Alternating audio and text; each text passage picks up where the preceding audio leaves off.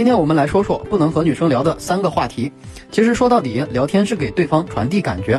那下面这三个话题会不经意间给人传递三种不好的感觉：一、沉重的、严肃的。举个例子，你去参加朋友聚会，所有人都嘻嘻哈哈，很轻松自然的状态。你呢，逢人就说你工作压力大，生活不如意，天天被老板骂。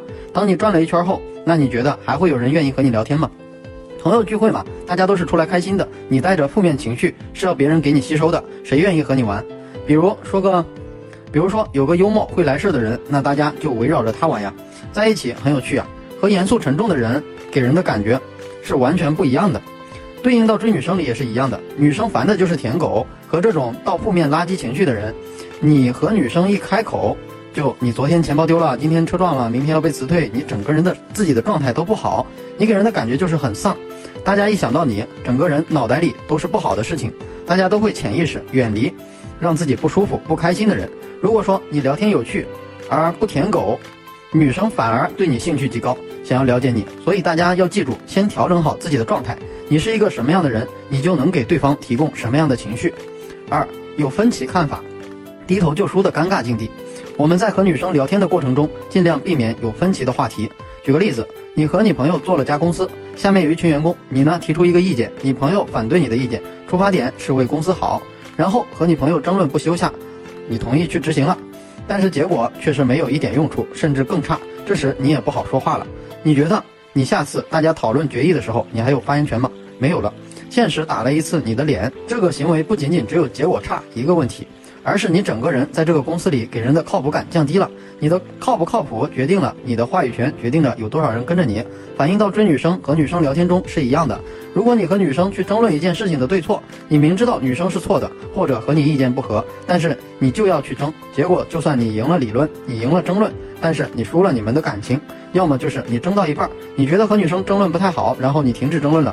那这也是不好的，就像你对他低了一次头一样，这样你们关系慢慢朝向不对等的方向发展，就好像你们争论出去约会一定要男生花钱，你很不爽，你就跟他去聊这个话题，说到一半的时候，你发现好像跟这个女生说道理说不通，就不争论了。你说我觉得你说的是对的，然后这时候女生觉得你低头了，那就会得到两个结果：第一，以后出去约会你已经默认你花钱了；第二，这次你没有争过我，那下次做决定的时候我不爽，我就还要和你争。你要赢了我就生气，生气你就要来哄我，所以最好的方式就是我们防范于未然，根本不要到和女生争论的那一步。看到有一点苗头，换话题就好。争论对我们没好处。追女生归根结底其实就是沟通。如果你的硬实力不行，人还不帅，最基本的嘴巴都赢不过别的男生，那你拿什么去追人家？我有几十套和各种类型女生聊天记录解析视频，想看的评论或者私信问我要。三，他负面情绪的话题沦为垃圾桶。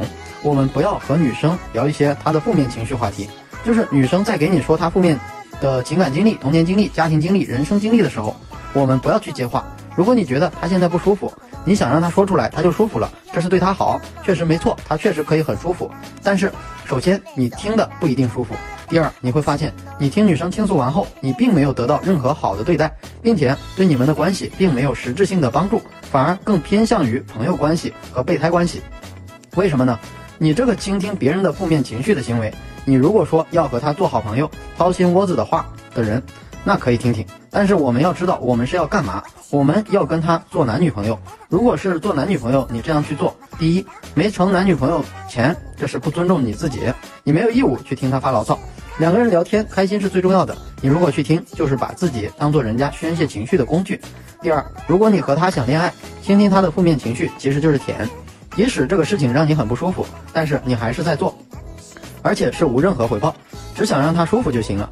你就在给他无条件、无回报的提供你的价值。你想通过这些达成你和他在一起的结果，这其实就是甜。